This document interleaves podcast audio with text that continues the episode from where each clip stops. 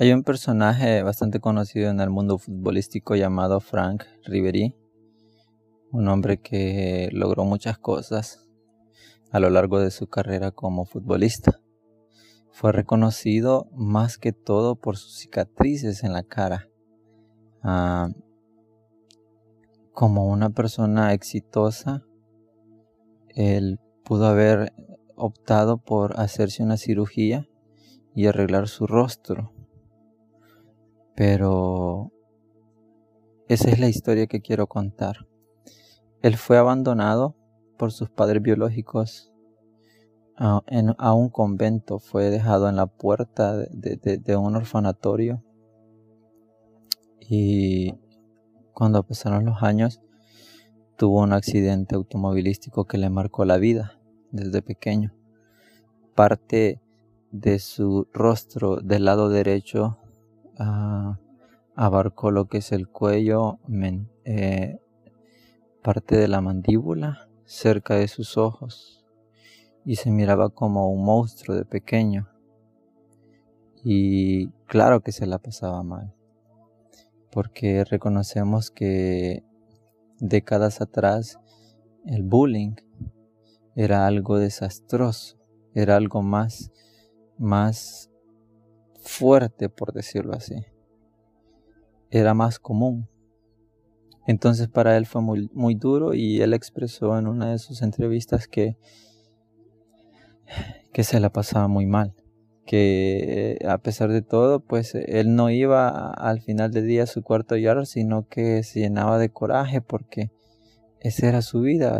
la, la, gente lo miraba y decía, un monstruo, uy, qué feo se ve, esto y lo otro. Y, pero esa es la historia que él quiso contar y que, todos conociéramos. Que fue abandonado por sus padres, que tuvo un accidente de pequeño que marcó toda su vida y empezó a trabajar como albañil de joven y al mismo tiempo empezó a jugar en, en, categorías inferiores fútbol y sobresalía tanto en su trabajo este secular como en, su sueño futbolístico sobresalía. Y pues lo conocían como Scarface, que en español significa cara cortada. Y la verdad es que todo el mundo lo con rápidamente uno. ¿Y, y quién? Frank Ribery, él es su cara. Tiene una gran cicatriz en su cara ganaba millones de euros con los cuales él podía hacer algo al respecto, pero nunca lo hizo, porque esa cicatriz le recordó toda su vida quién es. Un niño despreciado que sufrió un accidente que fue quizás porque no puedo decir el principio de sus sufrimientos, porque el ser despreciado por padres biológicos, hoy en la actualidad es aún bastante común. Vemos noticias de jóvenes embarazadas que dejan a sus hijos aventados en, en basureros, niñas embarazadas que asesinan a sus bebés después de nacer.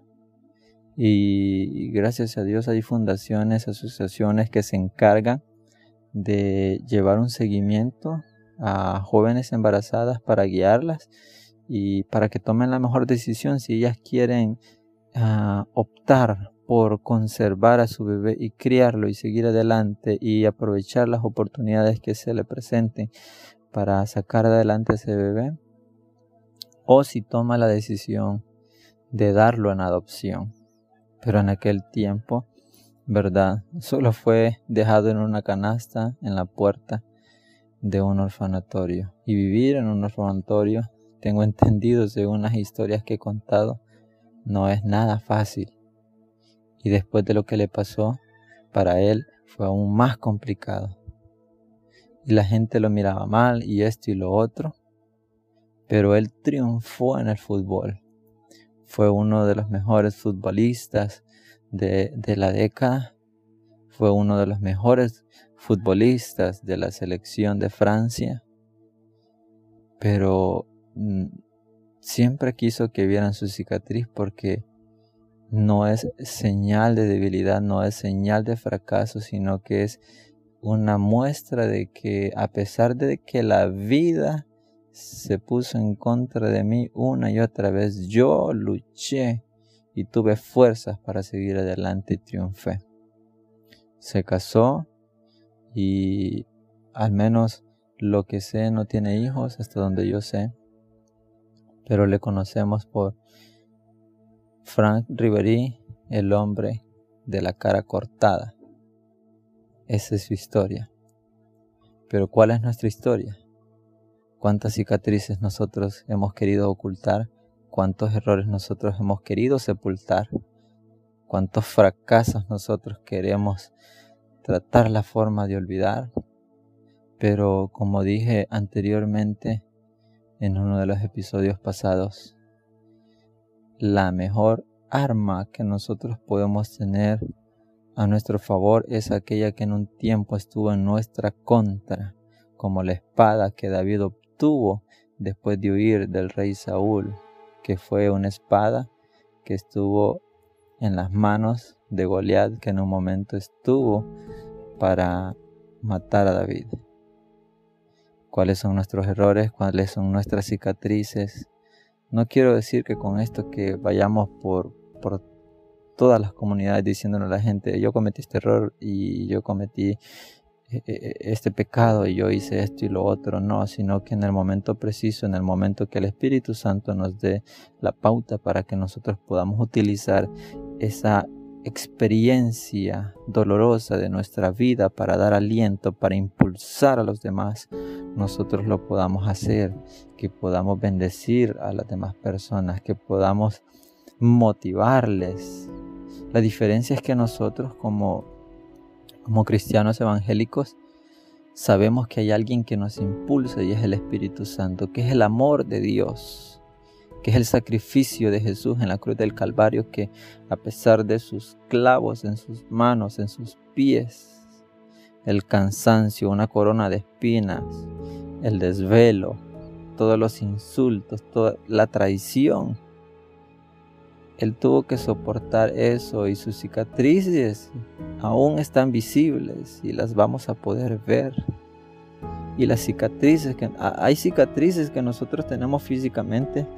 Hay una que tengo bajo de mi rodilla derecha que aún es visible y, y me la hice, si no mal recuerdo, cuando tenía cinco años. Solo me caí, caí encima de un alambre de, de púas y quedó incrustado muy profundo y me dolía mucho y sangraba mucho. Y esa cicatriz tiene una historia y hay más cicatrices que tienen muchas historias pero hay cicatrices internas que tienen grandes historias que provocaron mucho dolor en su momento pero ahora son historias que nosotros podemos contar de forma tranquila si hemos sanado y si no hemos sanado, debemos de pedirle al Señor que sane nuestro corazón, que sane nuestras heridas para que se conviertan en cicatrices, para que nosotros podamos enseñarles al mundo, yo hice esto, yo hice lo otro, sí, no estoy feliz, no estoy orgulloso, pero ahora estoy en el lugar donde pertenezco, estoy en el lugar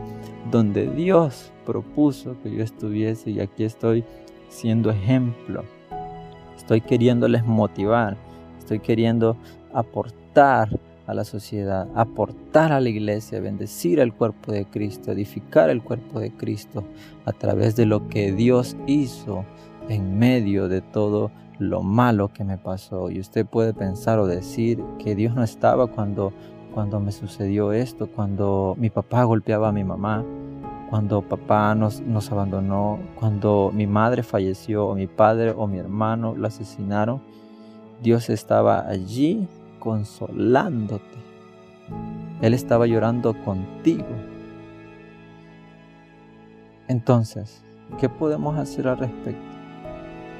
Enseñarles a los demás que Dios siempre va a estar allí y una historia de dolor del pasado se puede convertir en un momento de consuelo para una persona que necesita consuelo. Así que te motivo a que puedas sanar primeramente esas heridas y que puedas compartir con las personas que necesitan una palabra de aliento, una palabra de esperanza de parte de Dios y que tú puedes ser ese instrumento para que ellos puedan ser bendecidos, fortalecidos y restaurados. Así que que el Señor te bendiga, que el Señor te guarde y te proteja.